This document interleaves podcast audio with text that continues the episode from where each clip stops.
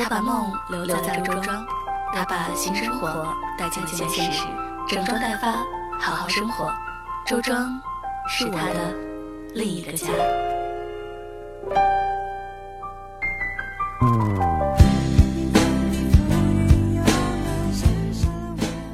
Hello，大家好，我是猫宁，今天又与大家在声音当中相会，不知道大家有没有想我呢？那么这样的一期节目呢，是有关于旅行的。已经慢慢到了冬天了，想必出去旅行的朋友们都会慎重的选择。但是不管怎么样，说走就走的旅行也是必不可少的。那么今天的这样一期节目呢，是有关于一个女生的旅行，我想她应该会带给你不一样的感觉吧。好了，现在就来听这样的一个故事。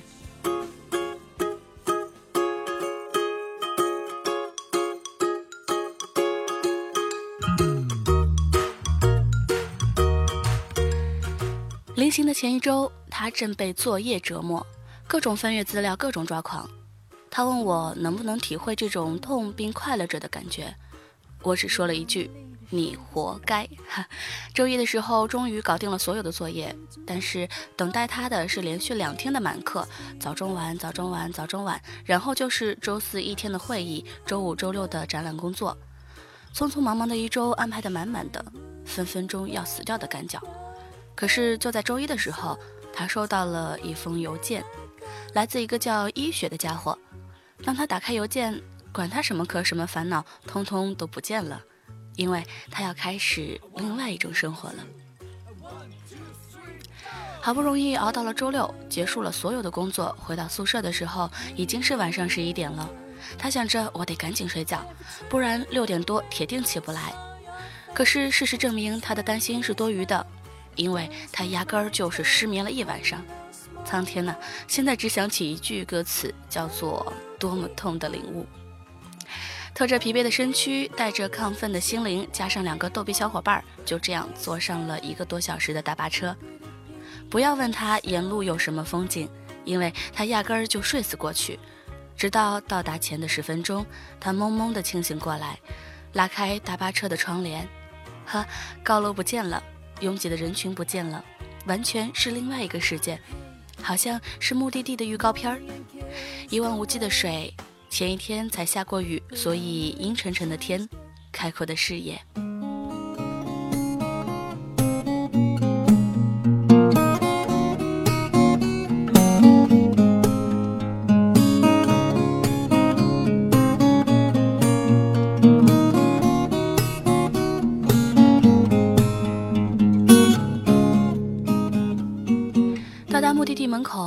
雪那家伙打电话，慵懒的声音真好听。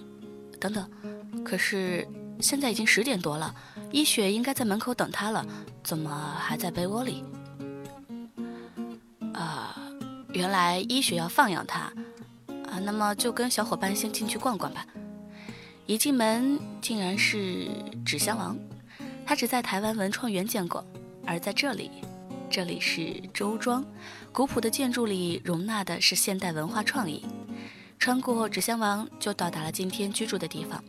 他看了看不起眼的瓦、不起眼的窗、不起眼的门，然后门还竟然锁着，阿婆不在。继续晃悠，不知道自己走到了哪条街、哪条巷子，可能是误入，也可能是乱入，进到一个仿古的院落。带着一颗臭美的心，在各种找背景、找姿势拍美照的时候，看见角落有个阿公一直冲着他笑，笑得又慈祥又温暖。他忍不住上前去搭话：“阿公，你这里真好看，我想拍几张照片，可不可以？”阿公说了啥，他也完全听不懂，可是他还是傻呵呵的笑。阿婆走过来，指着石凳子上放的柿子，也说了一大堆，可能知道他是吃货，呃，一定是这样。那就不客气了。告别阿公阿婆，继续被放养。看到有一个阿婆在门口纺纱，古老的木质纺纱机在那转啊转，白白的棉花变成一丝丝，然后变成一串串，都在不停的旋转中变化。阿婆戴着头巾，阳光洒在门前的青石板上，她仿佛在纺纱机不停的旋转中看见时间慢了下来。蹲着看了一会儿，发现肚子饿了。你懂的，过了一座石桥，你不要问他走过了哪条街、哪条巷子，因为他就是个路痴。当然，他不会承认他是个路痴，他会理直气壮地告诉你：出来旅行，感受心情，开心就好，记录多麻烦。说不定你在下个未知的路口就遇到了什么惊喜呢？嗯，好像是这个道理。来来来，继续说吃的。周庄给他的第一次味觉就是甜。那个绿色的啊，对，哎，紫色的，还有那个红豆的，哎，通通都要啊，还有那个燕麦葡萄粥，这些食物都是甜甜的，却一点都不会腻。吃东西的时候，他见着一个小朋友，不晓得是小男孩还是小女孩，看起来像是三四年级的样子，剪了西瓜太郎的头发，穿着迷彩绿的冲锋衣，还有一个海绵宝宝的马甲，背着个小书包，有模有样的坐着喝着粥。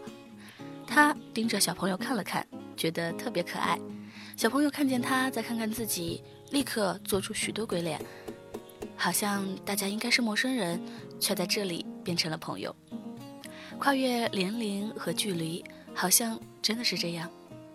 就像第一次见到放养他的医雪，他莫名而来的亲切。后来想了想，他与医雪是有着共同的梦想，应该才会更加亲切一点。可是，不正是因为这个梦想和爱好，才能相聚在这里吗？与一雪还有小伙伴们一起去做周庄特色的画舫，从水路进入古镇，一路经过窄窄的水道，途中还与别的游客狭路相逢。可是想起的却是欢声笑语。到达开阔的水面时，微风吹过，伴随船娘的歌声，真的是让人醉了。他仔细地看了看船娘。经历风霜的脸上有些许皱纹，可是连那些皱纹都美得不像话。多么美好的时光！更美好的是，终于见到了生活家的直播间。小小的空间，却到处是让人温暖的小物：照片墙、小盆栽、玻璃房、咖啡机。这个梦圆满了。告别一雪，周庄的夜晚来了。人群退去的周庄起风了，各家各户的灯亮起来了。倒映在水上，随水光晃动，多了几分清雅。实在是不想打破这样美好的意境。逗比小伙伴竟然看见河对岸有个酒吧，说了四个字就冲了过去。风带来了一句话：免费唱 K。就在他即将冲进酒吧的下一秒，他急刹车，掉头就跑回来，扒在墙角不说话也不敢动。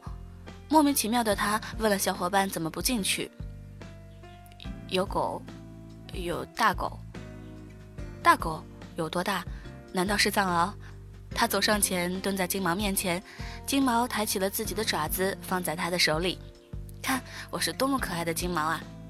他笑了笑得肚子都痛，不知道是在笑话自己的逗比小伙伴，还是喜欢这样无忧无虑、自由随性的时光。也许他真的是人生大赢家，所以才会笑得这么开心。继续游走在小巷子里，虽然有些店铺已经关门，可是越是安静越是自在。不知道你有没有这样的感觉？总之，就像是一只鸟，好像学会了游泳一样。他在巷子深处一家快要打烊的店铺里买下了一条蓝底白花的长裙，想着明天要做一个温柔的江南水乡姑娘，然后带着这个梦。沉沉的睡去。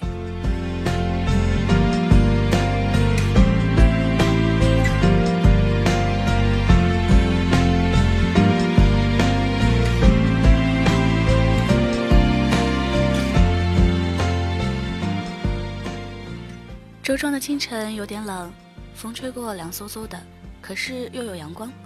走出门，看见阿婆，亲切的打了招呼。街道上的游人这会儿还没有进来。青石板在阳光下微微发光，好像阳光也在跳舞。呃，肚子又叫了，啊，觅食觅食。由于不记得路，所以也不知道哪里有卖早餐的。不知道走了多长的路，经过一家不起眼的小餐馆的时候，正赶上老板娘站在门口。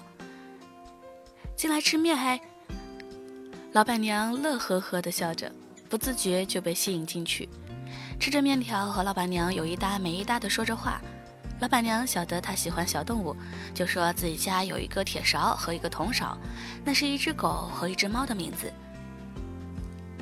铁勺是一只泰迪和田园犬的混血狮子座小妹子一枚，铜勺是一只正宗的虎皮男一枚，想想就是温暖的搭配。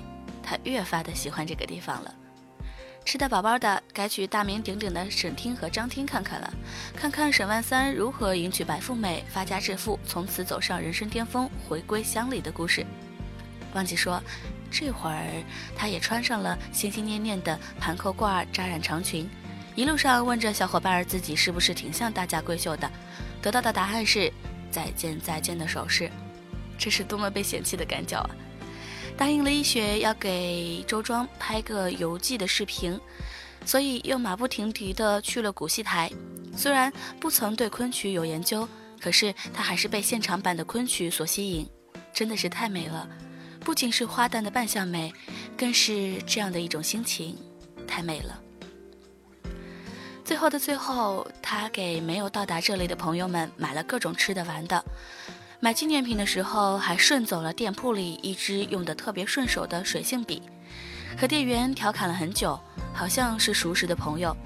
走之前，店员还让他下个礼拜再来。不仅如此，逗比小伙伴的相机里也装了五百多张照片和视频。带走的不仅仅是这些影像，更多的是一种周庄心情，也只有在这里才能体会的心情。我把梦留在了周庄，我把新生活带进了现实，整装待发，好好生活。周庄是我的另一个家。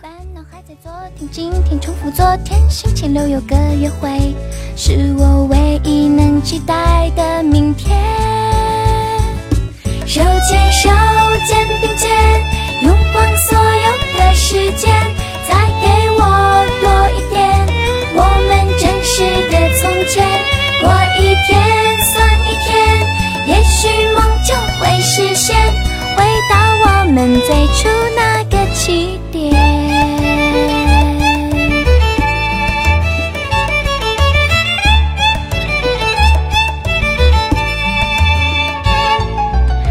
人的童话，南瓜马车城堡，彩色亮片白衣裳，元祖用的背包塞满零食漫画，总有一天去流浪。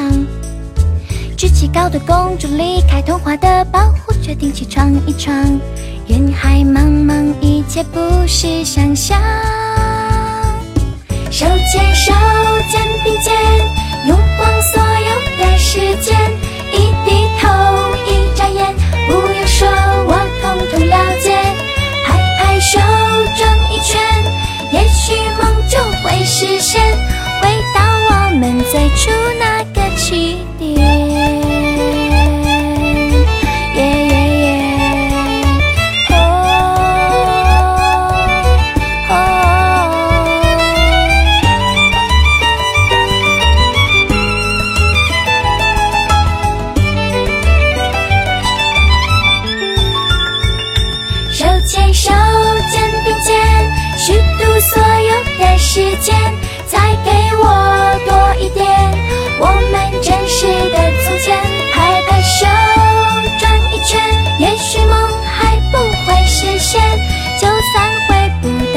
出的